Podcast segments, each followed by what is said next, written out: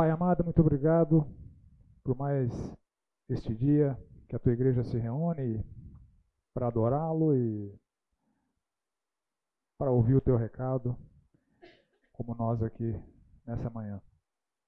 Abençoe esse tempo, dá-nos a devida compreensão da tua palavra e, principalmente, ajude-nos a promover as devidas adequações das nossas vidas para te honrar com o nosso viver. É minha oração em nome do Senhor Jesus. Amém. Eu ia falar da avaliação, mas como está meio vazio ainda, o pessoal está chegando, me lembra daqui a pouquinho de explicar, tá? Bom, essa é a nossa oitava e última aula. Estamos no capítulo 11. É, eu apresentei para vocês uma proposta de compreensão adequada do primeiro versículo do capítulo 11, né? Na hora passada fiz isso. Ora, a fé é a certeza de coisas que se esperam e a convicção de fatos que se não veem.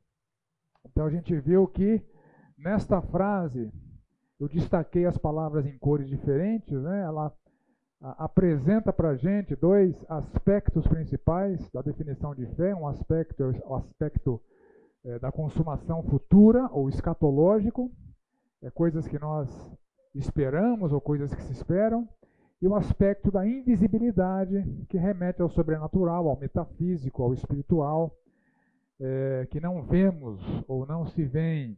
E cada um desses dois aspectos tem dois componentes: o conteúdo do que cremos, seja ele escatológico, seja ele metafísico, que diz respeito as coisas, aos fatos daquilo né, que são referenciados nas traduções, e o modo com que nós cremos, a confiança, o como acreditamos, certeza, convicção, firme fundamento, prova e assim por diante. Né. Então, a partir dessa compreensão dos vocábulos, a gente conseguiu é, expandir a, a definição bíblica, deixando explícito o que os vocábulos trazem de conceito. E eu propus essa paráfrase, né? Possuir uma sólida e inabalável convicção de que tudo o que Deus prometeu para o futuro se consumará e, ao mesmo tempo, possuir uma certeza absoluta, derivada de uma prova irrefutável de que os fatos consumados e revelados por Deus são reais, apesar de não poderem ser vistos ou examinados. Então, essa, na minha opinião, no meu entendimento, é uma definição bem adequada ao que está na Bíblia, porque captura é, o sentido é, mais expandido de cada vocábulo. Né? E o texto nos apresenta exemplos de resultados dessa fé verdadeira. Lembre-se que aquela audiência estava sendo desafiada, a firmeza, a fé, uma fé que não retrocede, é, é uma fé que, se retroceder, vai estar sujeita à disciplina corretiva de Deus, e se não retroceder, vai estar sujeita a uma vida é, conservada, íntegra, abençoada por Deus. E ele apresenta aqui os antigos que tiveram esta fé que Deus espera de cada um de nós. Eles obtiveram bom testemunho, ou seja, eles tornaram boas testemunhas, eles são boas testemunhas para cada um de nós. Sua, suas vidas devem nos inspirar, porque a partir das suas experiências nós podemos é, ter a certeza absoluta que Deus está conosco e nossa vida está nas mãos do nosso Deus que é Pai, que é protetor, que é soberano, mas que eventualmente pode sujeitar os seus filhos a situações difíceis, a situações desafiadoras, e mesmo estas vão servir como fortalecimento é, da fé. Então, esses antigos que são referenciados são as pessoas do passado, né, cujo bom testemunho vai ser apresentado na sequência. Então, a sua fé foi materializada nas suas vidas. Sua fé não era um exercício meramente religioso, a sua fé era uma fé prática. A sua fé se desdobrou de maneira visível no presente das suas vidas. Ela traz resultados visíveis no presente. E assim como aconteceu com eles, deve acontecer conosco. A gente, por causa da nossa fé, nós precisamos identificar resultados visíveis no nosso viver cotidiano. E eles são modelos é, estabelecidos por Deus, que a partir das suas experiências ensinam didaticamente todas as futuras gerações, inclusive a nossa e aquela, aquela geração que estava sendo desafiada à firmeza na fé. Pela fé, nós cremos na origem milagrosa do universo. Texto fala que nós entendemos que o universo foi formado pela palavra de Deus. E entendemos, esse, esse verbo significa literalmente perceber com a mente. E aí você vê uma relação muito íntima entre a fé e a mente. Né? A fé, ela é, se baseia em compreensões intelectuais. Sem, sem a nossa compreensão intelectual, não há fé, a crendice, a superstição, a outra coisa. Né? Em, Romanos capítulo 12, estou lembrando disso agora, Paulo nos exorta a, a santidade, porque Deus é o nosso culto racional, culto lógico. Então a fé não é burra, muito pelo contrário, a fé deriva da compreensão intelectual adequada, devida às coisas que Deus revelou. Deus, um Deus inteligente se revelou para pessoas inteligentes. E nós não podemos negar isso e muito pelo contrário, a nossa nossa mente é fundamental para a nossa fé. A nossa fé ela se baseia na sã doutrina. Essa doutrina precisa ser compreendida, estudada. Né? Então, pela fé, nós entendemos, nós percebemos com a mente que o universo foi formado pela palavra de Deus. Então, pela fé, nós temos essa plena convicção mediante uma prova irrefutável, porque se Deus disse que foi assim, para a gente basta. Apesar das explicações materialistas de céticos que ridicularizam a Bíblia. E isso está sendo muito comum, principalmente nos dias de hoje, com esse aparente avanço científico, tecnológico, é, alguns ateus se posicionam de maneira muito é, jocosa ao se referirem à fé cristã, aos criacionistas e assim por diante. Então, nós somos motivo de riso, de escárnio. Mas a gente, para entendê-los, precisamos também recorrer à palavra de Deus, que lá em Judas fala o seguinte: é, isso se aplica a esses materialistas céticos que nos ridicularizam. Eles difamam tudo que não entendem. Se nós entendemos que foi o universo formado pela palavra de Deus, eles difamam, ridicularizam tudo que não entendem. E as coisas que entendem por instinto, como animais irracionais, nesta, nestas mesmas coisas se corrompem. Então, essa é a definição bíblica desses céticos. Né? Então, não se deixe abalar por eles, não se intimide por eles. Né? Na visão de Deus, são eles que são os ridículos, que difamam aquilo que não entendem, que não compreendem. E quem tem fé fica com a Bíblia sem vacilar e não com afirmações humanas que negam a Deus e negam a sua revelação. Ah, o relato bíblico sobre a criação, porque pela fé nós entendemos com a mente que o universo foi formado pela palavra de Deus, o relato bíblico do Gênesis tem, alguma, tem algumas características que são importantes de serem ressaltadas, porque elas é, fundamentam a nossa fé. O relato bíblico da criação não salienta como Deus fez. Ele salienta o que Deus fez. Então, a finalidade do relato bíblico de Gênesis é a glória de Deus e não a erudição científica. Então, isso precisa ser muito, muito bem compreendido.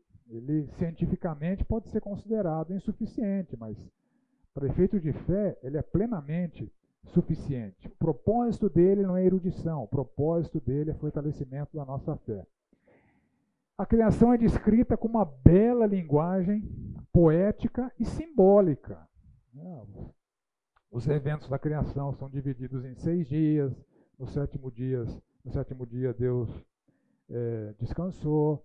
Naquele ambiente da criação existem alguns elementos simbólicos, é como uma fruta proibida, uma árvore proibida, uma serpente que falava. Então tem uma linguagem poética, simbólica, que não diminui o conteúdo como sendo é, verossímil, como sendo real. Não é, uma, não é uma narrativa fantasiosa ou mitológica. Ela descreve realidades. E, ao contrário de ser fantasiosa ou mitológica, ela é ah, adequada até sobre algum aspecto de expectativas científicas. Então, apesar da sua finalidade espiritual, o relato de Gênesis apresenta as obras da criação em uma sequência muito intrigante, porque é uma sequência que bate com aquilo que seria esperado é, de sequência dos eventos da criação. Não é o assunto da aula, né? mas eu vou citar algumas coisas aqui, depois quem tiver interesse se aprofunda no estudo. Olha só. Hugh Ross é, um PhD astrofísico que atua numa organização chamada Reasons to Believe, uma, uma organização apologética cuja finalidade é promover a glória de Deus, é, demonstrando como a criação evidencia a realidade de um Criador. E ele é um astrofísico. Ele fala o seguinte: a probabilidade de Moisés ter adivinhado todos os detalhes dos eventos da criação e de tê-los colocado na sequência correta é menor do que uma chance em 40 milhões. Isso não é pouco, né? Moisés podia ter invertido a ordem das coisas lá e é, colocado coisas ali que não que são absolutamente incompatíveis com a realidade, mas a sequência narrada por, Moisés é o que seria esperado que tivesse acontecido é, na criação do universo. E isso acontece por quê? Porque é verdade. Simples assim, porque é verdade. E mais, Adão, Eva e a ciência. Olha que interessante isso. Aqui é muito intrigante. Né? Análise, eu, eu não tenho autoridade para falar sobre esse assunto com profundidade. Estou citando gente que tem, tá bom? As análises de DNA agora podem testar a reivindicação da Bíblia de que a humanidade descende de um casal. Isso não é pouca coisa, gente. Isso é muito interessante. É, ao contrário de, de teorias evolutivas, é, estudos científicos corroboram a narrativa bíblica. Porque é verdade. E os céticos estão levando milhares de anos para constatar isso. Olha, olha outra afirmação que interessante. Todos nós recebemos nosso DNA mitocondrial de nossas mães. Nem sei o que é isso, viu, gente? DNA mitocondrial, mas enfim. Todos os homens recebem seu DNA do cromossomo Y dos pais. Estudos sobre DNA mitocondrial confirmam que a espécie humana é rastreável até uma única mulher. Estudos com o DNA do cromossomo Y confirmam que a espécie humana é rastreável até um único homem. Então, e isso é de um outro cientista ali de Reasons to Believe, chamado Fazali Hanna, que é da área da bioquímica, né, da bioquímica da vida. Então, literaturas para quem quiser aprofundar nisso, eu já li vários desses livros, né, são realmente é uma linguagem para leigos, né, uma coisa muito interessante, você pode se aprofundar aí um livretinho chamado Gênesis 1, que contextualiza a narrativa de Gênesis com é, as, entre aspas, descobertas científicas mais recentes. Descobertas porque, entre aspas, porque elas mudam. Né? elas são dinâmicas. A Bíblia não. A Bíblia é estável e constante. As afirmações humanas são dinâmicas e mutáveis. Mas, enfim. O Criador e o cosmos é, desenhado até o último fio de cabelo, né? Seria uma boa tradução, mostrando como ah, todas as coisas é, evidenciam um, um planejamento, um projeto fino por parte do Criador. Quem foi Adão, onde ele destaca aquelas questões de estudo de DNA, de DNA origens da vida, né, que derrubam teoria da evolução. E desenho das células, enfim, são obras apologéticas que nos mostram que os céus proclamam a glória de Deus e o firmamento anuncia as obras das suas mãos. Um dia discursa outro dia, e uma noite revela conhecimento a outra noite. Não há linguagem nem há palavras, e deles não se ouve nenhum som. No entanto, Por toda a terra se faz ouvir a sua voz, e as suas palavras chegam até os confins do mundo. Pela fé nós entendemos, nós percebemos com a mente a glória de Deus no seu ato de criação, porque os atributos invisíveis de Deus, agora se referindo aos ignorantes e instáveis que deturpam aquilo que eles não entendem, os atributos invisíveis de Deus, assim como o seu eterno poder, como também a sua própria divindade, claramente se reconhecem desde o princípio do mundo, sendo percebidos por meio das coisas que foram criadas. Tais homens são, por isso, indesculpáveis. A palavra de Deus é o seguinte: a evidência está aí, a prova está aí, não acredita quem não quer. Se você é cético, você é indesculpável. O problema não é científico, gente, é filosófico. Um cientista cristão e um cientista ateu olham para a mesma evidência e chegam a conclusões diferentes, porque o paradigma, o axioma do naturalista é que Deus não existe. Então, ele precisa de explicações que transcendem a verdade. O problema é filosófico e não científico. A ciência corrobora a palavra de Deus, só não enxerga quem não quer. Tá? Por isso que eles são indesculpáveis. É pecado. O ceticismo é pecado. Pela fé nós entendemos que o universo foi formado pela palavra de Deus, de maneira que o visível veio existir das coisas que não aparecem. Nós cremos porque compreendemos a narrativa bíblica e o fato de ela apontar para a glória de Deus. Ele passa então a descrever os heróis da fé. Abel, o justo que agradou a Deus, pois honrou a Deus ofertando as primícias do seu rebanho. Caim trouxe vegetais. Talvez isso seja a base bíblica para um bom churrasco. Né? Deus gostou do sacrifício da carne, não do sacrifício de vegetais. É obviamente é uma brincadeira. Né? Deus se agradou do coração que estava por trás da oferta. Né? E Abel, depois de morto, ainda fala, ou seja, seu testemunho permanece exemplar. Sua fé gerou ciúmes no seu irmão e isso lhe custou a vida. É, o risco de vida era iminente para aquela audiência.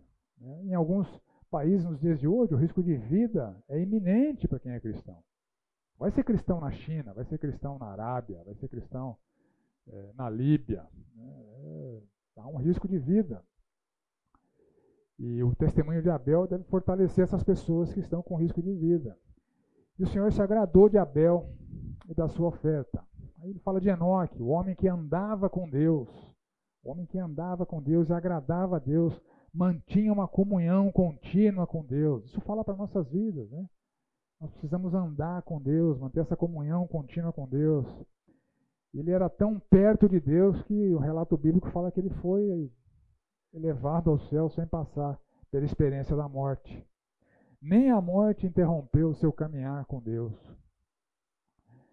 Sem fé é impossível agradar a Deus. Os céticos é, desagradam muito a Deus.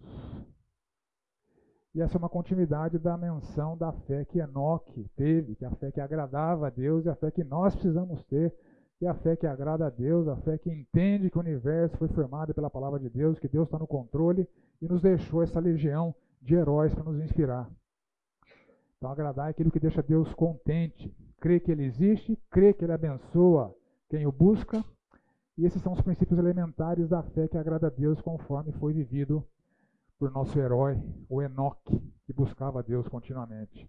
Noé descrito como alguém íntegro e justo, que também andava com Deus, pela fé foi escolhido por Deus para uma tarefa monumental, foi justificado por sua fé, como Abraão, que creu nas promessas e obedeceu às ordens de Deus, mesmo que parecessem absurdas, né?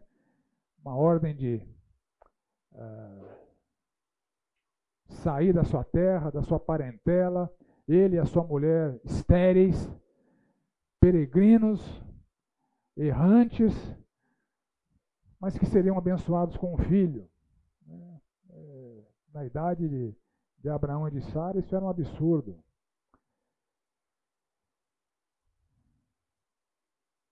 Esqueci de falar alguma coisa de Abraão aqui. Mas ele vai falar mais para frente de novo, eu que estou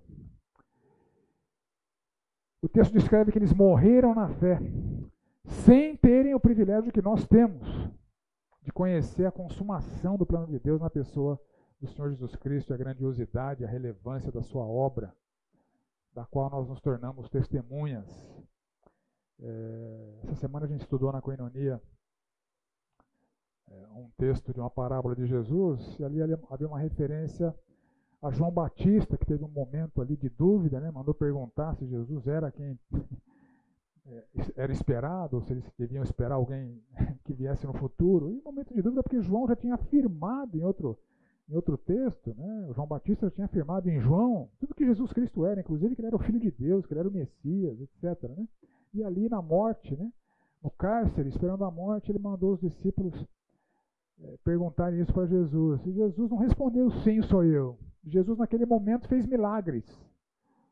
E disse: Vai falar para ele que vocês viram.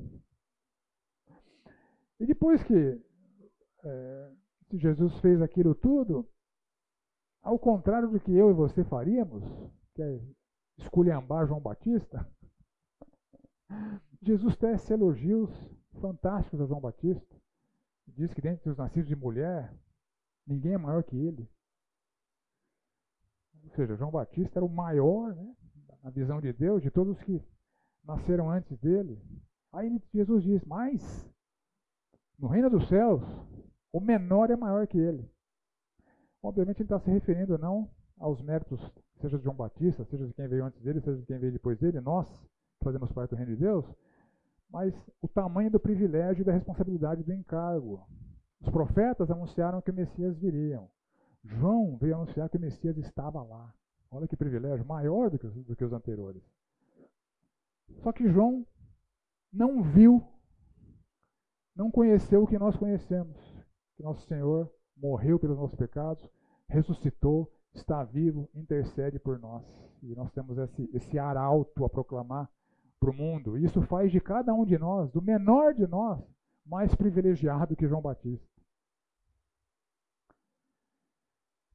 Esses heróis morreram na fé sem terem o privilégio que nós tivemos, assim como João Batista. Mas eles entendiam que a sua pátria não era aqui, assim como nós precisamos compreender isso. Aqui ele faz a segunda menção a Abraão. Abraão teve fé a ponto de obedecer a ordem, de novo, aparentemente absurda, de matar seu único filho, tão aguardado, o velho amortecido e a velha estéril tiveram, tiveram um filho, indiscutivelmente pelo poder de Deus, e agora Deus pede para ele matar, e ele está disposto a fazer isso. Porque cria que Deus poderia trazer o filho dele de volta à vida.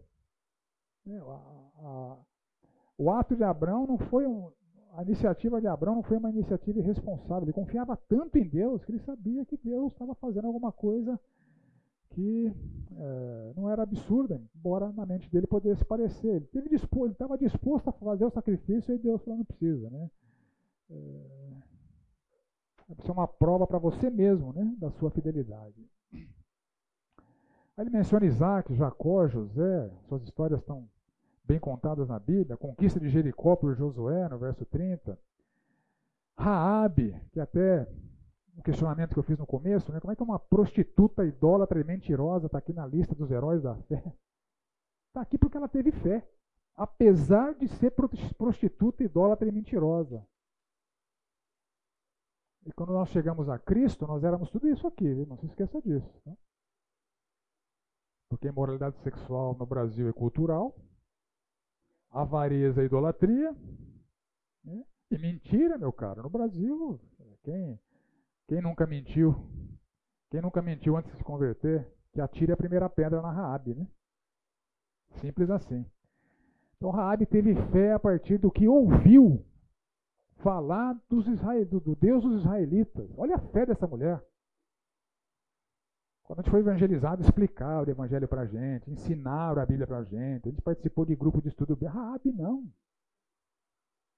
Por isso que a prostituta idólatra mentirosa está aqui. Apesar da sua idolatria, vida promíscua e pecaminosa, ela salvou os espias enganando os inimigos de Deus. Tempos de guerra são tempos extremos que envolvem medidas extremas, inclusive matar os inimigos e até mentir para os inimigos. E ela foi instrumento de Deus para enganar os inimigos de Deus e preservar a vida dos espias de Deus. a Bíblia está cheia de outros bons modelos para nós. Ele fala de Gideão, reduziu seu exército de 32 mil homens para 300. Você prefere para uma guerra, para uma batalha com 32 mil ou com 300? Ele foi com 300. Baraque, comandante que pela fé venceu Císara, comandante cananita. Jefté, que obteve pela fé vitória sobre os amonitas. Davi, que é descrito na palavra como homem segundo o coração de Deus, apesar do que, quando se fala de Davi, pensa, ah, bate-seba, assassino. Né? De novo, gente, quem não é, que atire a primeira pedra. Davi é descrito como homem segundo o coração de Deus. É um exemplo para nós. Samuel foi juiz em Israel, pela fé se tornou profeta e sacerdote de Deus. Sansão, também, outro nome surpreendente na lista, né? Um promíscuo e tolo, segundo ele próprio é, é descrito ali em Juízes. Entretanto, no seu último ato de vida, pela fé obteve força para derrotar os inimigos de Deus, os filisteus. Ele clamou ao Senhor, ele sabia que de si não teria mais força necessária, porque a quebra do seu voto de Narizeu removeu a bênção que ele tinha, que era uma força descomunal, como um soldado, né? E o Senhor respondeu o seu clamor, e pela fé, ali naquele momento, ele eliminou mais inimigos de Deus do que em toda a sua vida, como soldado.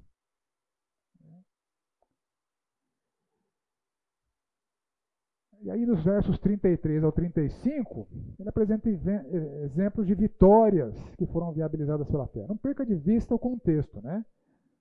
Aqueles camaradas sendo exortados, porque a maioria deles era imaturo, pelo tempo decorrido deveriam ser mestres e não são. Parte deles já tinham retrocedido para o judaísmo de maneira irreversível, estavam negando é, se posicionar como, como crentes. É, muitos estavam vivendo deliberadamente em pecado, eles não estavam se congregando, se congregando na igreja. Está apresentando os exemplos de fé para aquela audiência e para a gente. Né?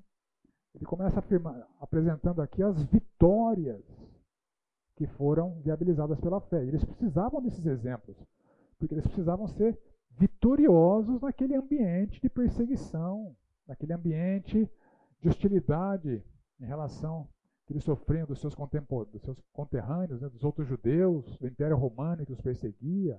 Eles precisavam desses exemplos de fé para serem vitoriosos. E ele fala né, que esses heróis subjugaram reinos, uma referência a Josué, que subjugou sete nações cananitas, ou Davi, que subjugou Moabitas, Sírios, Amonitas, Edomitas. Praticaram a justiça, pode ser uma referência a Davi ou Salomão, né, que, que o texto de 2 Samuel ou de 1 Reis é, afirma que eles fizeram isso. Eles obtiveram promessas, pode ser a entrada na terra, que foi viabilizada por Josué, depois daquela geração incrédula ser disciplinada no deserto, fecharam a boca de leões, uma clara referência a Daniel, extinguiram com a violência do fogo, uma clara referência a Sadraque, Mesaque, Abednego, né, que estão descritos ali em Daniel, é, escaparam ao fio da espada, pode ser uma referência a Moisés, que escapou do faraó, ou Elias, que escapou de Jezabel, ou Davi, que escapou de Saul.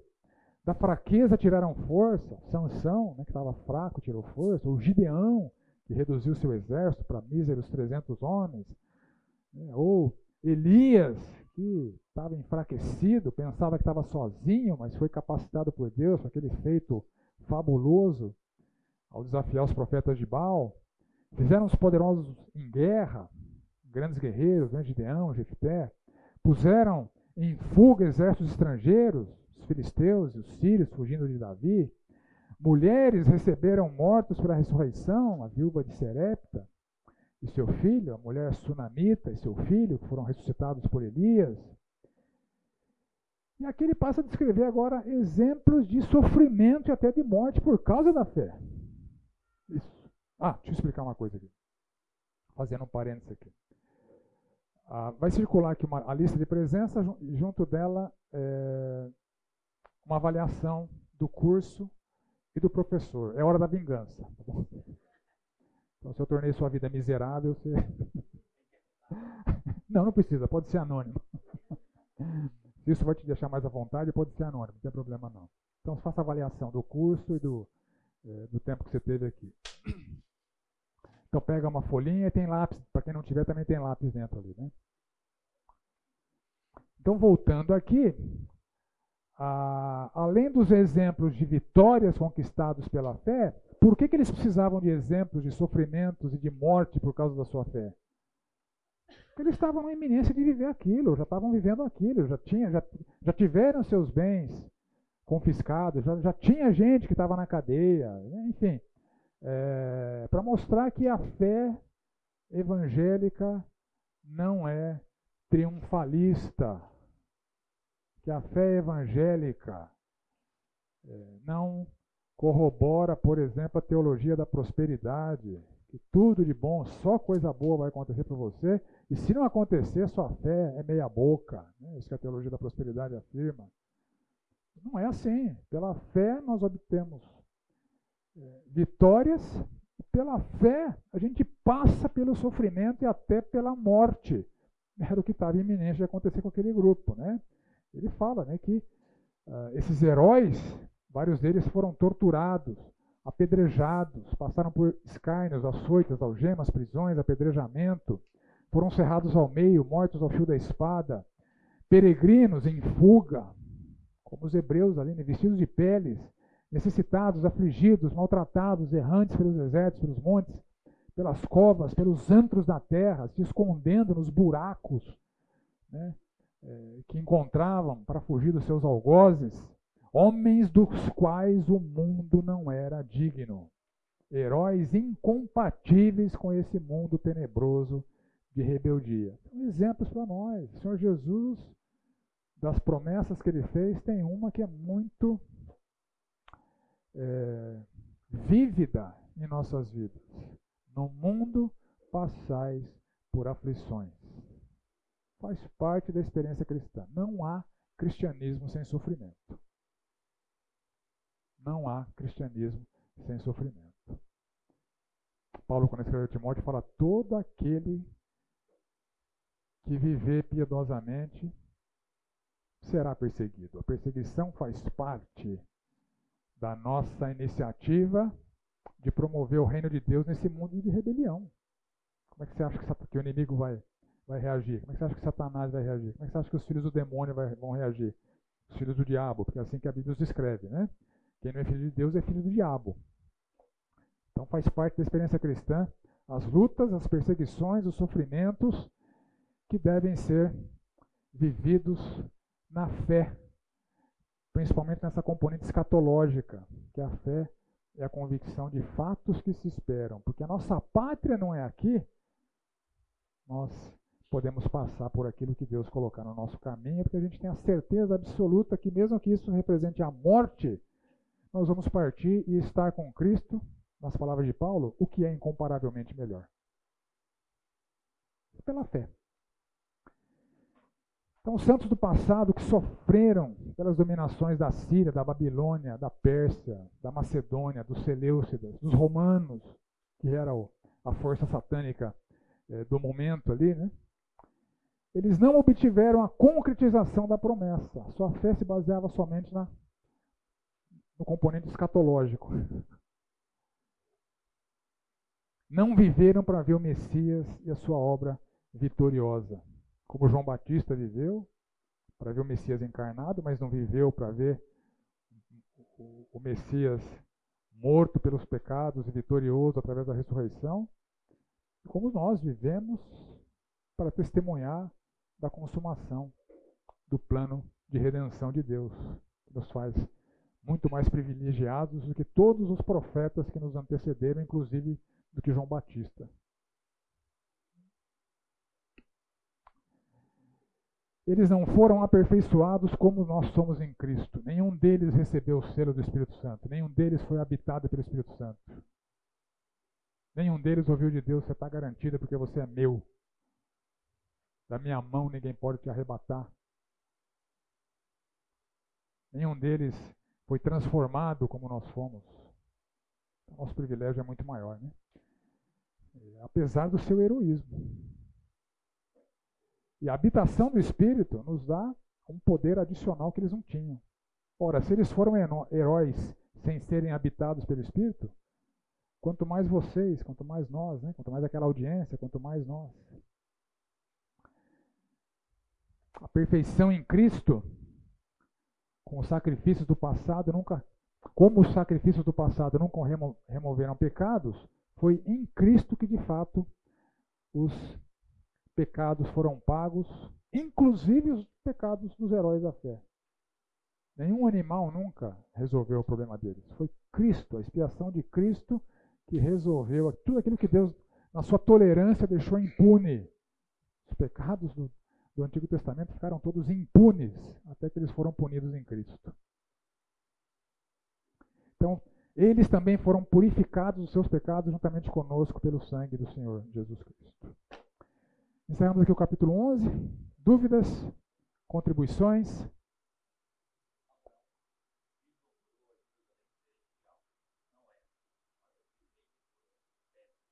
Aham. É, e escatológica, né? Não viveu para ver nem, nem a primeira nem a segunda. A componente escatológica que também faz parte da nossa fé. A fé é a certeza de fatos que se esperam. Tudo que Deus anunciou para a gente que vai acontecer no futuro, nós precisamos crer assim como Abraão creu. E várias das promessas ele não, não viu cumpridas, é, consumadas. Ele viu a promessa do filho consumada, mas não viu a promessa de nele ser bendita todas as famílias da terra em Cristo. Não viu isso, mas ele creu nisso.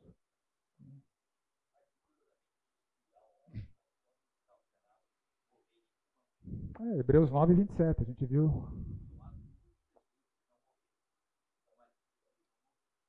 Sim, sim, sim.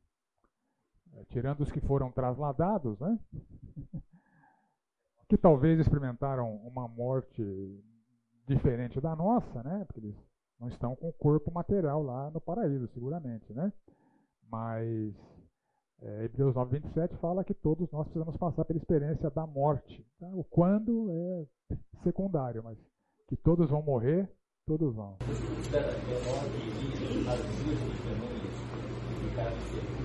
Não. as duas testemunhas no Apocalipse, dentro da escatologia que eu tenho compreendido como sendo a melhor escatologia, é a igreja.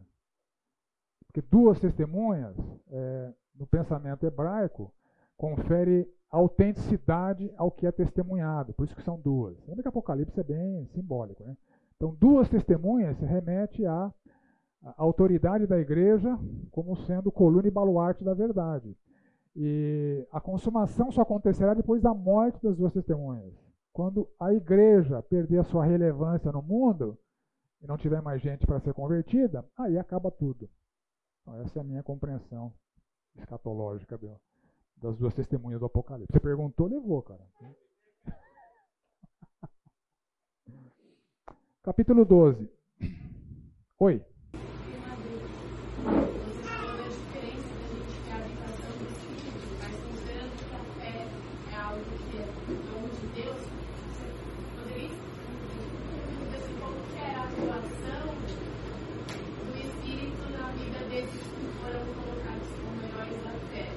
Eles, eles eram.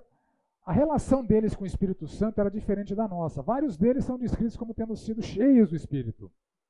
Eles receberam alguma bênção temporária e foram abençoados pelo Espírito. Né? E seguramente a fé que eles tiveram foi uma resposta à revelação de Deus, eles puderam crer por conta da intervenção divina, como nós. Né? Mas a habitação do Espírito é coisa que o Senhor Jesus prometeu eh, que, que aconteceria depois que ele partisse. Só, só aí, né? Então a habitação do Espírito é uma, é uma relação muito diferente. A habitação do Espírito viabiliza para nós é, realidades espirituais que eles não vivenciaram. A, a, a, esse novo nascimento que nós temos e, e, a santidade que nós podemos viver Nós, estamos, nós temos muitas vantagens em relação a eles. Nós estamos em vantagens. Por isso que nós somos indesculpáveis. É por isso que nós somos indesculpáveis. Deus nos concedeu tudo o que nós precisamos para a vida e para a piedade. Palavras de Pedro. Né? Nós temos tudo que, que, que é necessário e a nossa relação com o poder de Deus pelo Espírito Santo é diferente da deles. Eles recebiam capacitações circunstanciais temporárias. Nós temos a habitação do poder de Deus em nós. É uma relação muito diferente. Por isso que o menor no reino de, dos céus é maior do que até João Batista e que todos os profetas anteriores. Né? Nós temos um poder diferenciado, nós temos é, um arauto diferenciado e seguramente teremos um juízo diferenciado. E o povo, e povo tinha, uma, tinha uma outra relação com Deus também, assim, né, na, no quesito. É, os sumos sacerdotes, né, eles, eles iam lá e, recebiam praticamente direto de Deus ali a palavra, os profetas, né, exatamente de Deus a palavra. Então a questão de fé, muitas vezes, do povo, no modo geral, estava muito ligada a saber que existia uma pessoa ali que recebia a mensagem diretamente de Deus para ele. Era quase que uma coisa física, né? que é o que a gente não tem hoje. A gente realmente tem uma fé é, no, no, mundo espiritual, realmente. Não, a gente nós... acreditar do que a gente não viu e nem, nem. Eles não tiveram a palavra de Deus impressa nas suas mentes e nos seus corações. Nós temos. Já tem isso. É, um, é, um, é uma vantagem adicional que nós temos, né? É isso aí. Bom, vou ler o capítulo 12, vamos para o intervalo. Na sequência a gente volta com o capítulo 12 e capítulo 13. Temos que concluir em meia aula. Vai ser uma aventura, mas vamos lá. Vamos ler o texto bíblico. Acompanhe aí na sua Bíblia. Portanto, também nós, visto que temos a rodear-nos tão grande nuvem de testemunhas, desembaraçando-nos do todo o peso e do pecado que tenazmente nos assedia, corramos com perseverança a carreira que nos está proposta, olhando firmemente para o Autor e Consumador da fé, Jesus, o qual, em troca da alegria que lhe estava proposta, suportou a cruz, não fazendo caso da ignomínia, e está sentado à destra do trono de, do trono de Deus. Considerai, pois, atentamente aquele que suportou tamanha oposição dos pecadores contra si mesmo, para que não vos fatigueis desmaiando em vossa alma. Ora, na vossa luta contra o pecado, ainda não tendes resistido até o sangue. E estáis esquecidos da exortação que, como a filhos, discorre convosco. Filho meu, não menosprezes a correção que vem do Senhor, nem desmaies quando por ele és reprovado porque o Senhor corrige a quem ama e açoita a todo filho a quem recebe. É para a disciplina que perseverais. Deus vos trata como filhos. Pois que filho há que o pai não corrige? Mas se estáis sem correção de que todos se têm tornado participantes, logo sois bastardos e não filhos. Além disso, tínhamos os nossos pais, segundo a carne, que nos corrigiam e os respeitávamos. Não havemos de estar em muito maior submissão ao Pai espiritual e então viveremos? Pois eles nos corrigiam por pouco tempo, segundo melhor lhes parecia. Deus, porém, nos disciplina para aproveitamento, a fim de sermos participantes da sua santidade. Toda disciplina, com efeito, no momento não parece ser motivo de alegria, mas de tristeza ao depois, entretanto, produz fruto pacífico aos que têm sido por ela exercitados, frutos de justiça. Por isso, recebei, restabelecei as mãos descaídas e os joelhos trôpegos, e fazei caminhos retos para os pés, para que não se extravie o que é manco, antes seja curado. Segui a paz com todos e a santificação, sem a qual ninguém verá o Senhor atentando diligentemente, porque ninguém seja faltoso, separando-se da graça de Deus, nem haja alguma raiz de amargura que brotando vos perturbe, e por meio dela muitos sejam contaminados. Nem haja algum impuro ou profano, como foi Esaú, o qual por um repasto vendeu seu direito de primogenitura. Pois sabeis também que posteriormente, querendo herdar a bênção, foi rejeitado, pois não achou lugar de arrependimento, embora com lágrimas o tivesse buscado. Ora, não tende chegado ao fogo palpável e ardente, e à escuridão, e às trevas, e à tempestade, e ao clangor da trombeta, e ao som de palavras tais que quantos o ouviram suplicaram que não lhes falasse mais, pois já não suportavam o que lhes era ordenado. Até um animal, se tocar o monte, será apedrejado. Na verdade, de tal modo era horrível o espetáculo que Moisés disse: Sinto-me aterrado e trêmulo. Mas tendes chegado ao Monte Sião e à cidade do Deus vivo, a Jerusalém celestial e a incontáveis hostes de anjos e a universal assembleia, e a igreja dos primogênitos arrolada nos céus, e a Deus, o juiz de todos, e aos espíritos dos justos aperfeiçoados, e a Jesus, o mediador da nova aliança, e ao sangue da aspersão, que fala coisas superiores ao que fala o próprio Abel. Tende cuidado, não recuseis ao que fala, pois se não escaparam aqueles que recusaram ouvir, quem divinamente os advertia sobre a terra, muito menos nós, os que nos desviamos daquele que dos céus nos adverte. Aquele cuja voz abalou então a terra, agora, porém, ele promete, dizendo: Ainda uma vez por todas farei abalar não só a terra, mas também o céu. Ora, esta palavra, ainda uma vez por todas, significa a remoção dessas coisas abaladas, como tinham sido feitas, para que as coisas que não são abaladas permaneçam. Por isso, recebendo nós um reino inabalável, retenhamos a graça pela qual sirvamos a Deus de modo agradável, com reverência e santo temor, porque o nosso Deus é fogo consumidor. Ok. Algumas questões preliminares, como eu tenho feito, né? Se a santificação é um pré-requisito para ver a Deus, quem não está perseverando em, perseverando em santidade não verá a Deus, não será salvo, não é crente? Perguntas legítimas quando somos expostos a afirmações de sistemas humanos de sistematização teológica. Quem não persevera em santidade perde a salvação. Então, aqui tem dois sistemas humanos que eu estou endereçando aqui. A santidade plena é um pré-requisito para ver o Senhor da glória. Isso é uma afirmação de um terceiro sistema humano. O que significa se separar da graça de Deus? É perder a salvação? O que é raiz de amargura? Possivelmente, quando você estava amargurado, alguém leu esse texto para você, né? próxima vez manda a pessoa guardar, porque não tem nada a ver com essa amargura. Não tem nada a ver com longe de vós toda amargura, cólera, ira, né? Que fala em Efésios. Não é, não. Já dei um spoiler, né? Raiz de amargura é outra coisa. Embora a amargura seja alguma coisa perniciosa e deva ser combatida, não faça com esse texto. Faça com Efésios, tá? Esse texto está combatendo outra coisa e como essa raiz de amargura contamina os outros. O que significa essa comparação entre os montes Sinai e Sião?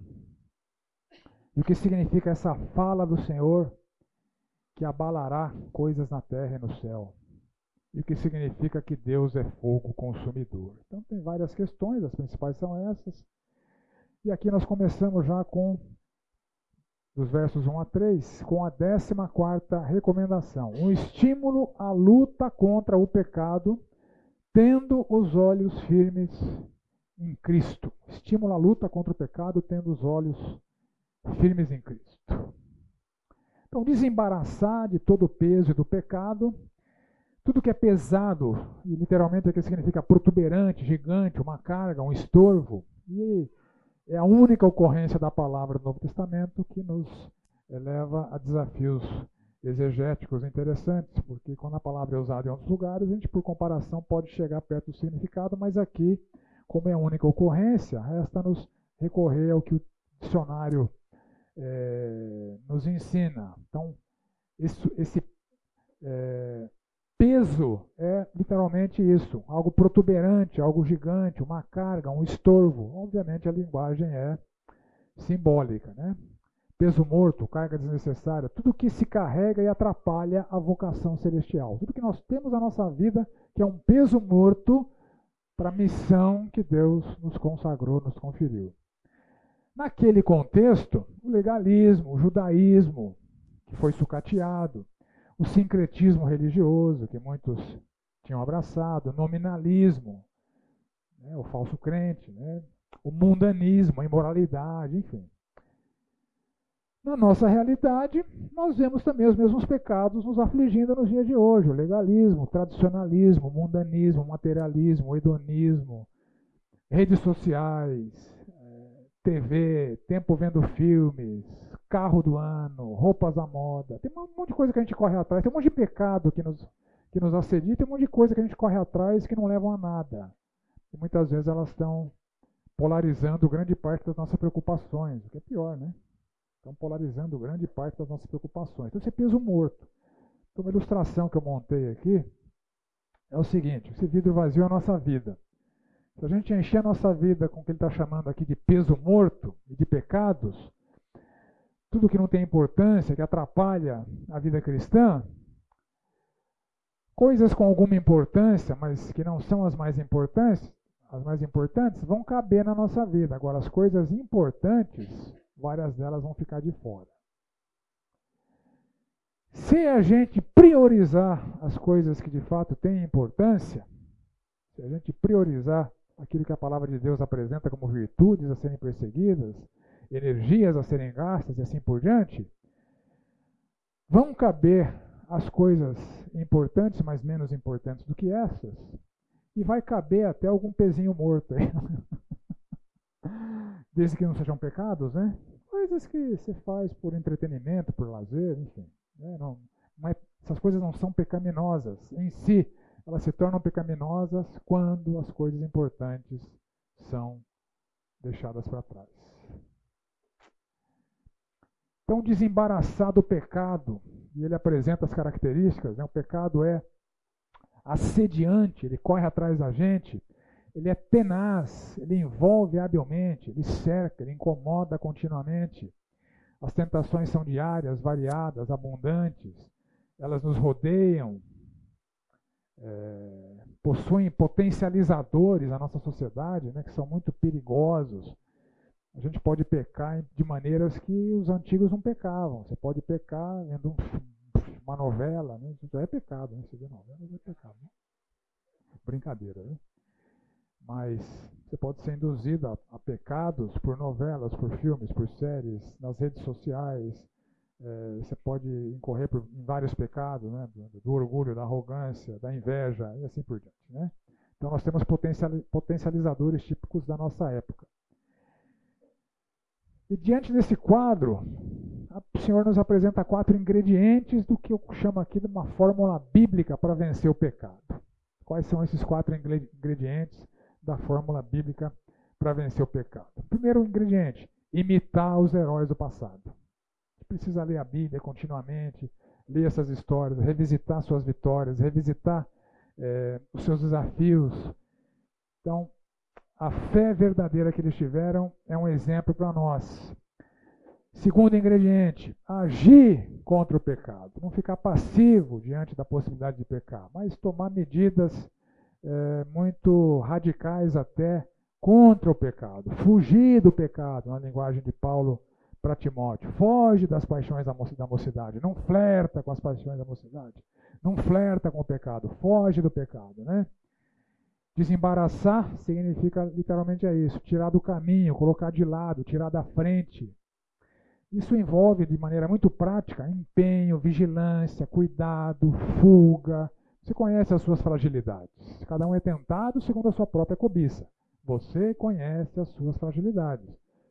Não faz que nem. Tem uma expressão no jogo de truco. Quem joga truco aqui? Vocês são muito espirituais, né? Mas que nem eu, né? Também jogo. Tem uma expressão no truco, não sei se nas suas rodas de truco essa expressão é vigente, né? Mas nas minhas rodas de truco o pessoal falava assim: capivara na beira do barranco. Hã? Quando você chega na mão de 11, né? A capivara na beira do barranco. Falta um pontinho só para a partida ser encerrada, né? Não seja uma capivara na beira do barranco flertando com o pecado. Né? Onde é que é o pecado? E ali, né? Para chegar perto, assim, né? Não, foge do pecado. Né? Então, agir contra o pecado. Agir em prol da santidade. Você tem que perseguir virtudes bíblicas, né? Correr com perseverança, que fala no verso 1. Persistir sem desanimar, sem desistir, sem fraquejar. A carreira proposta, aquilo que Deus propôs como sendo a, a, missão da sua vida. Uh, e é uma referência simbólica que é uma, a competição dos tempos dos gregos. Né? Então é como se fosse um, um desafio esportivo. Né? Se você é ou já foi atleta, sabe que é, vencer competições esportivas demanda preparo, treino, empenho na hora, dor, sofrimento. Então a linguagem aqui é bem apropriada para descrever as realidades da nossa vida. É uma competição esportiva, né? aquela maratonista entrando toda torta, né?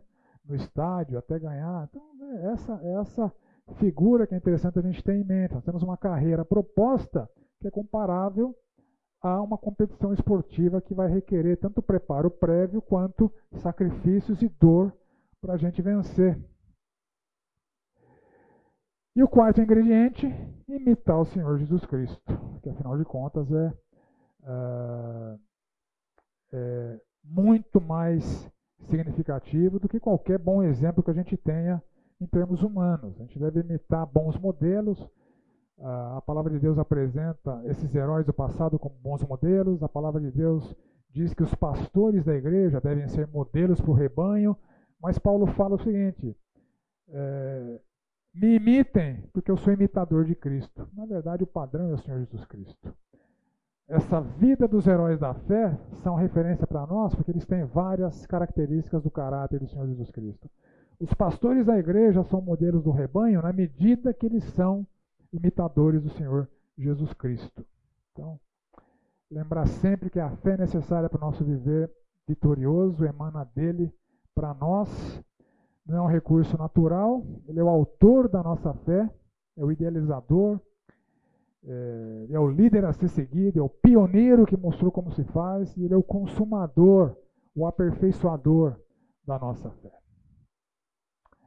Então, olhando firmemente para Jesus Cristo. Então, além de olhar para os heróis do passado, além de olhar para os próprios guias, né, no, mais para frente ele vai falar, né, olhem para os seus guias, né, imitem a fé que eles tiveram, é, obedeçam os seus guias, né? obedeçam os, os líderes da igreja, mas o Senhor Jesus Cristo é a referência absoluta. Alguém é ou não qualificado como modelo na medida que reproduz na sua vida o próprio caráter do Senhor Jesus Cristo. E essa é a verdade para os heróis do passado e é a verdade para as nossas vidas. Ele suportou a cruz, vergonha, esperando algo melhor. Seguir a Jesus implica em cada um carregar a sua cruz, nas palavras do próprio Senhor Jesus Cristo. A si mesmo se negue a cada dia, pegue a sua cruz e me siga. É... No mundo vocês vão passar por aflições, sejam felizes quando vocês forem perseguidos por minha causa. Então está tudo no pacote, né? E assim como ele, ele suportou a oposição dos pecadores, ele é um modelo para que nós enfrentemos também as oposições que vierem no nosso existir. Então, o modelo e o poder do Senhor Jesus viabilizam nossa luta contra o pecado, que é o assunto aqui. A luta contra o pecado. Sem fatigar, ficar exausto, sem condições de continuar, como um atleta que desfaleceu e não, não é, chegou no objetivo da competição, e sem desmaiar, ou soltar, relaxar, desistir por causa da dor, por causa do sofrimento, por causa do desafio. Então, imitar os heróis da fé, agir contra o pecado, agir em prol da santidade imitar Cristo. Fórmula bíblica para vencer o pecado. Depois da fórmula bíblica para vencer o pecado, nós entramos na sexta repreensão, que vai ali dos versos 4 ao 29. 29. Uma ameaça de disciplina severa, de novo, por Deus, o fogo consumidor aos cristãos e falharem na sua luta contra o pecado. De novo, o assunto da disciplina e da severidade de Deus é, é evidenciado aqui. A luta contra o pecado envolve ah, um empenho da nossa parte e há uma disciplina severa da parte de Deus, o fogo consumidor, se nós falharmos.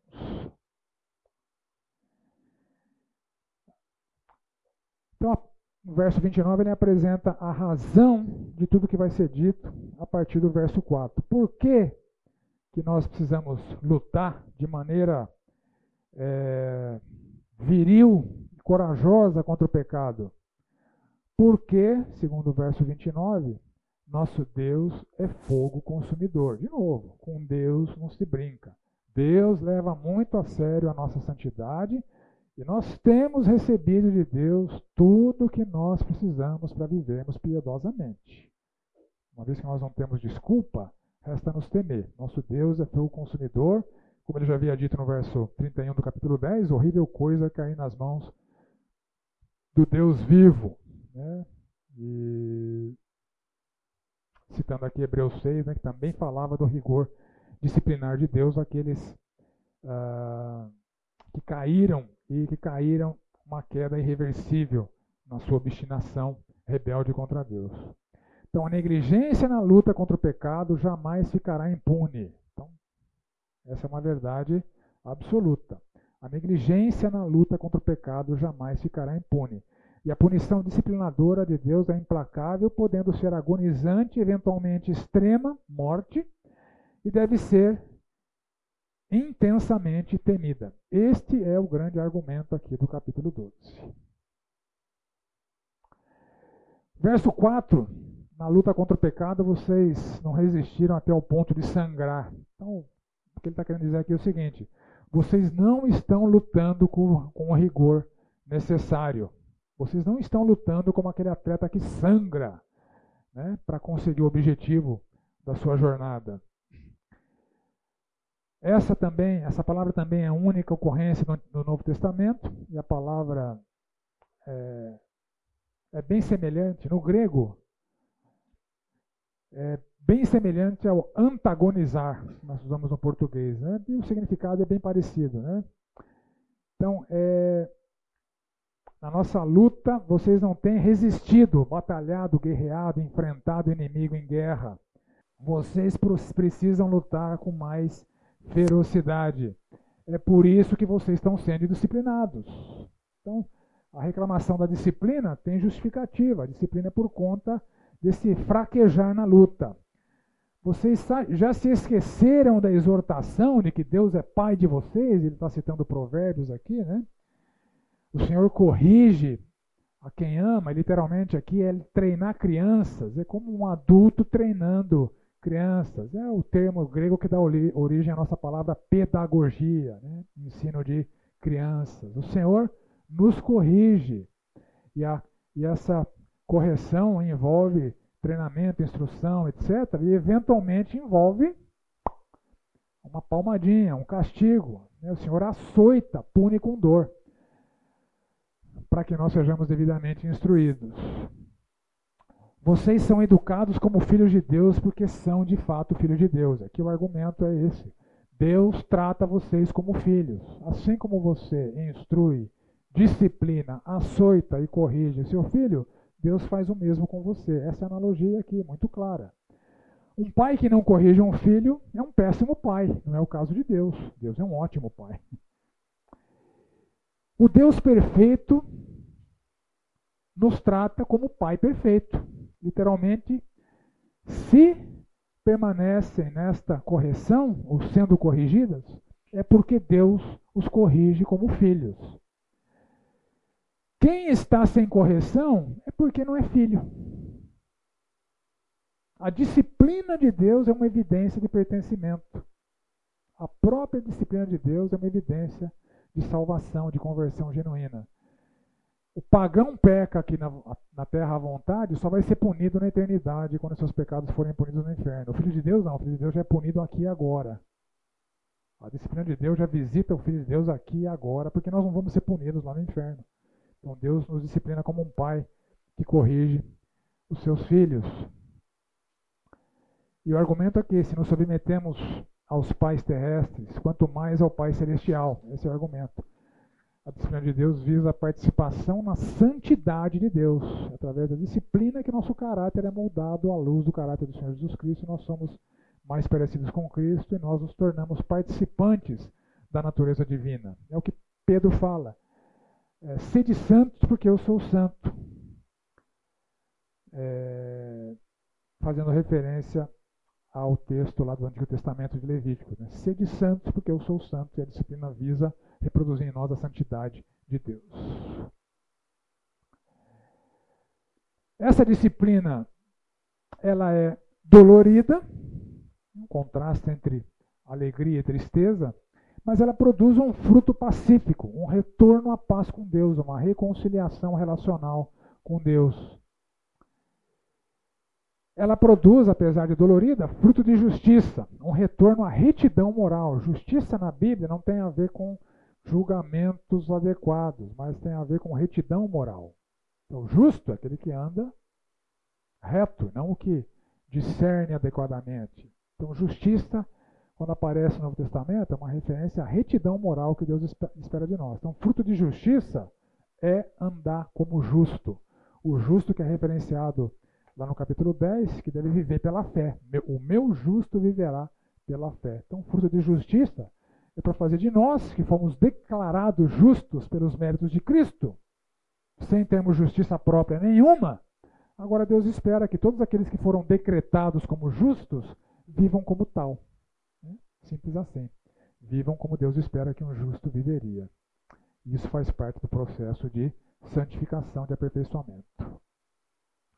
Então, mãos, mãos soltas, moles e joelhos sem firmeza, uma referência àqueles que foram disciplinados com o rigor disciplinar de Deus, restabeleçam, levantem, endireitem, é, recobrem a firmeza depois de terem sido punidos, voltem a caminhar como um aleijado que foi curado. Então, esse é o argumento. E os versos 14 a 17, é, Deus nos apresenta agora cinco ingredientes de uma fórmula bíblica para santificação. Então, é, como ele havia nos, nos apresentado os quatro ingredientes na, de uma fórmula bíblica para vencer o pecado, aqui nós temos cinco ingredientes da fórmula bíblica para verificarmos a santidade nas nossas vidas. Primeiro ingrediente, verso 14: esforçar, é, um esforço, né, que nos, nos, nos esforcemos, essa é a ação, pela paz relacional. É, ao se esforçar pela paz dos relacionamentos, você já vai estar se livrando de um monte de pecados. De ira, de vingança, de altivez, enfim. Segunda, segundo ingrediente, esforcem-se por uma vida consagrada. Santificação requer esforço. Salvação não, mas santificação sim.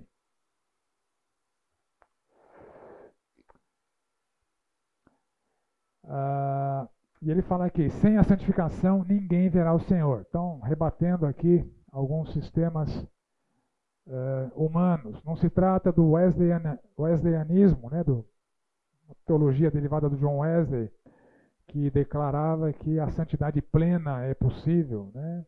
Alguém pode chegar a um nível de santidade tão grande que não peca mais. Essa é a teologia do John Wesley. Né? E muitos, em muitos círculos evangélicos hoje, essa teologia ainda é vigente. Tem muita gente aí que acha que não peca mais. Já está num nível de, de, santidade tão grande que não peca mais. É, isso violenta textos bíblicos. Não se trata também de ser salvo através da santidade ou do legalismo. Também está essa, essa, esse ensino satânico também está vigente nos dias de hoje. Tem gente que acha que merece a salvação por conta da sua justiça própria. Isso é muito comum em igrejas evangélicas, né? E a gente detecta isso eventualmente na classe de, de integração aqui desta igreja. Quando a gente pergunta, por que, que você acha que você vai para o céu? Não, eu nasci num lar evangélico, estou procurando viver de acordo com o que Deus estabelece para mim. Pô, não entendeu, não entendeu o evangelho. Ninguém é salvo por conta de obediência. A obediência é necessária para outras coisas, para outras bênçãos, mas não para a bênção da salvação.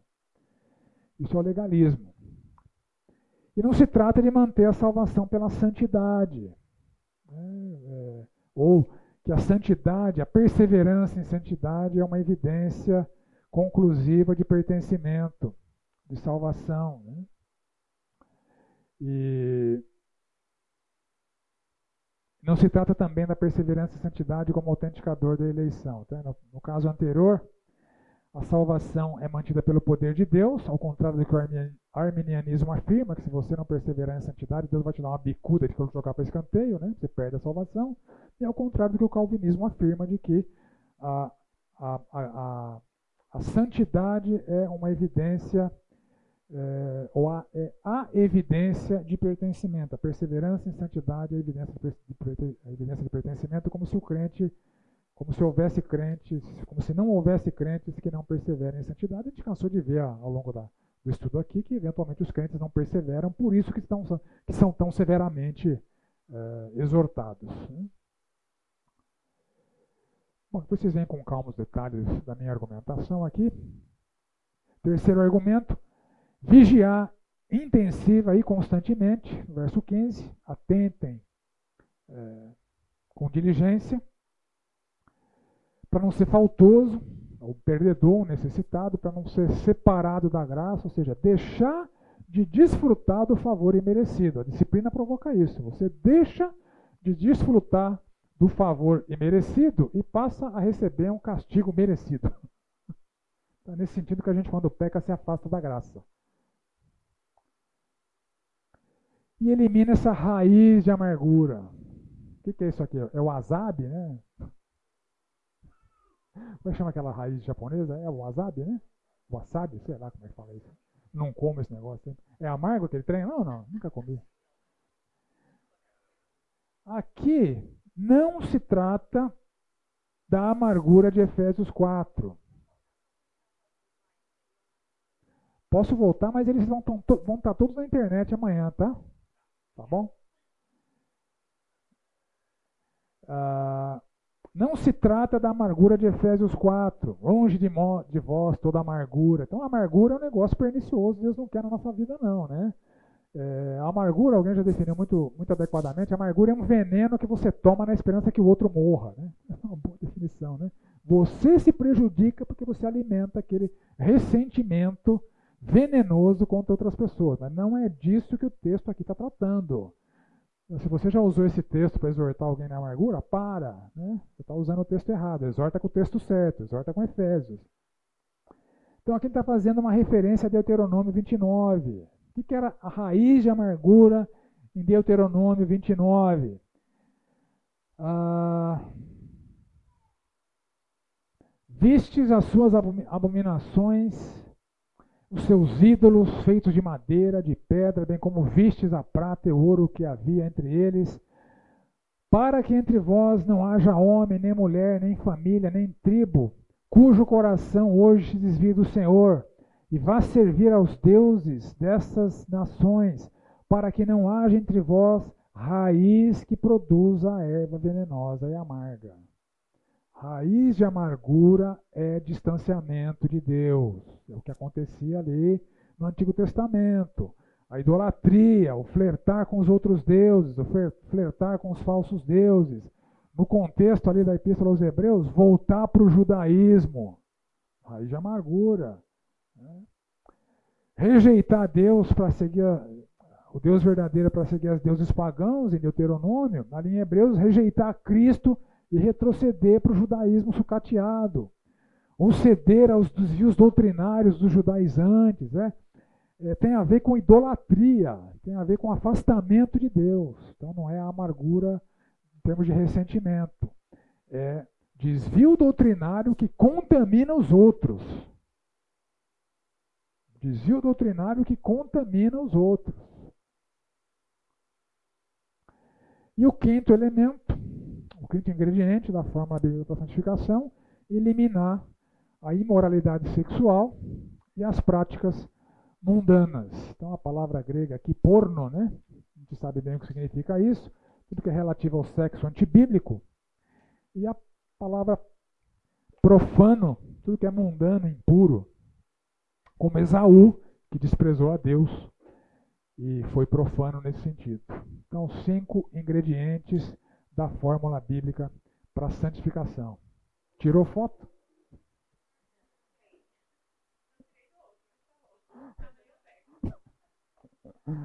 E aqui ele entra numa comparação do Monte Sinai com o Monte Sião. São dois montes bíblicos, né? o Sinai, palco da revelação de Deus, e o Sião, palco da consumação da obra do Senhor Jesus Cristo. Sião era uma elevação, é uma elevação ali em Jerusalém, né? Ah, o Sinai era esse monte que ficava ali no, no, entre aqueles dois braços do mar do Mar Vermelho, né, no deserto do Sinai, tinha um monte ali, não se sabe exatamente qual é, porque o Sinai é uma cordilheira, tem vários montes, né, mas enfim. No Sinai que aconteceu aquela revelação, e era um cenário terrível, né, um cenário, cenário é, aterrorizante. Em Jerusalém, se você fizer um corte em Jerusalém, você vai ver esses montes em destaque, né? O Monte Sião e o Monte Moriá e os três vales ali de Inon, de Tiropeon e de Cedron e o Monte das Oliveiras, né? Três montes, Monte Sião, Monte Moriá, Monte das Oliveiras, são elevações do relevo ali de Jerusalém. Obviamente é uma comparação simbólica, né? No Sinai a presença de Deus era algo aterrorizante, perigoso. Em Sião a presença de Deus é, é é, é a nova aliança. Sião representa essa nova aliança mediada por Senhor Jesus Cristo, onde não tem terror. É, é algo bom, é algo é, pacífico.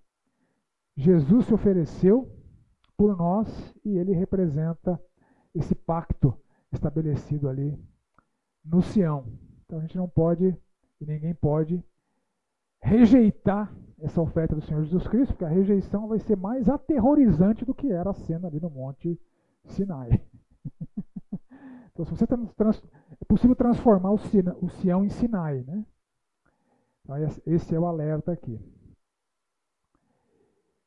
E dos versos 27 a 28, ele fala de remover novamente né, as coisas abaladas, as coisas terríveis que remetiam ao Monte Sinai e fala da permanência das coisas inabaláveis, definitivas, que é o pacto estabelecido com nós através do Monte Sião. Então, a defesa aqui da permanência no desfrute da graça, pela obediência, no serviço agradável a Deus, marcado pela reverência e temor. Esse é o argumento aqui, porque nosso Deus é fogo consumidor. É horrível coisa cair nas mãos do Deus vivo. Dúvidas? Temos mais um capítulo aqui, que vai ficar muita coisa para lição de casa. Né? Vou fazer uma referência en passant. Né? Capítulo 13. Seja constante o amor fraternal, não negligencieis a hospitalidade, pois alguns praticando-a sem o saber acolheram anjos. Lembrai-vos dos encarcerados, como se presos com eles, dos que sofrem maus tratos, como se com efeito vós mesmos em pessoa fosseis os maltratados. Digno de honra entre todos seja o matrimônio, bem como o leito sem mácula, porque Deus julgará os impuros e adúlteros.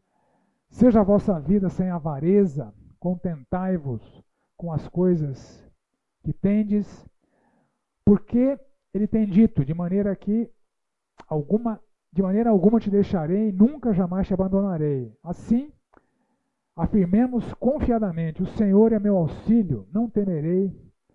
O que me poderá fazer o homem? Lembrai-vos dos vossos guias, os quais vos pregaram a palavra de Deus, considerando atentamente o fim da sua vida, imitai a fé que tiveram. E considerando atentamente o fim da sua vida, imitai a fé que tiveram. Jesus Cristo ontem, hoje é o mesmo e o será para sempre. Não vos deixeis envolver por doutrinas várias e estranhas, porque o que vale é estar com o coração confirmado com graça e não com alimentos, pois nunca tiveram proveito os que com isso se preocuparam. Possuímos um altar do qual não tem direito de comer os que ministram no tabernáculo, pois aqueles animais cujo sangue é trazido para dentro do Santo dos Santos pelo sumo sacerdote, como oblação pelo pecado, têm o corpo queimado fora do acampamento. Por isso foi que também Jesus, para santificar o povo pelo seu próprio sangue, sofreu fora da porta. Saiamos, pois, a ele fora do arraial, levando o seu vitupério. Na verdade, não temos aqui cidade permanente, mas buscamos a que há de vir. Por meio de Jesus, pois, oferecemos a Deus sempre sacrifícios de louvor, que são é, fruto que é o fruto de lábios que confessam o seu nome. Não negligenciemos igualmente a prática do bem e a mútua cooperação, pois com tais sacrifícios Deus se compraz. Obedecei a vossos guias e sede submissos para com eles, pois velam por vossa alma como quem deve prestar contas, para que façam isso com alegria e não gemendo, porque isso não aproveita a vós outros. Orai por nós, pois estamos persuadidos de termos boa consciência, desejando em todas as coisas viver condignamente. Rogo-vos com muito empenho que assim façais, a fim de que eu vos seja restituído mais depressa. Ora, o Deus da paz, que tornou a trazer dentre os mortos a Jesus, nosso Senhor, o grande pastor das ovelhas, pelo sangue da eterna aliança, vos aperfeiçoe em todo o bem para cumprir a sua vontade operando em vós o que é agradável diante dele por meio de Jesus Cristo, a quem seja a glória para todos sempre. Amém. Rogo-vos ainda, irmãos, que suporteis a presente prática palavra de exortação, tanto mais quando vos escrevi resumidamente. Notifico-vos notifico que o irmão Timóteo foi posto em liberdade. Com ele, caso venha logo, vos verei. Saudai todos os vossos guias, bem como todos os santos, os da Itália vos saúdam. A graça seja com todos vós. Então aqui ele apresenta 11 mandamentos finais, citando cada um deles, né? Só vai dar tempo de citar.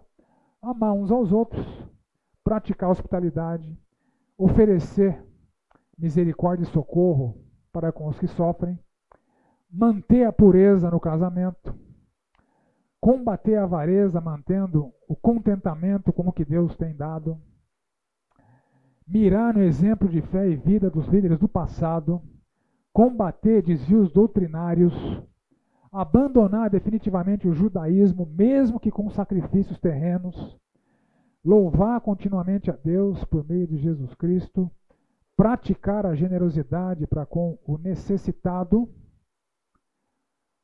obedecer os líderes da igreja, lembrando que a subserviência é uma virtude. Né? E a despedida, né? Ele faz um pedido de oração, apresenta uma bênção final, apela para que ele levasse a sério essa breve exortação. Né? Imagina se fosse longa, né? Dá a notícia da libertação de Timóteo, planeja visitá-lo, visitar ele junto com Timóteo, né? Então ser restituído em breve, viu, Vanderlei? Essa, essa esse retorno àquela comunidade. Ele não estava preso, né? Timóteo estava. E manda saudações para o líder do povo e para o próprio povo. Finito. Dúvidas, contribuições? Paulo fala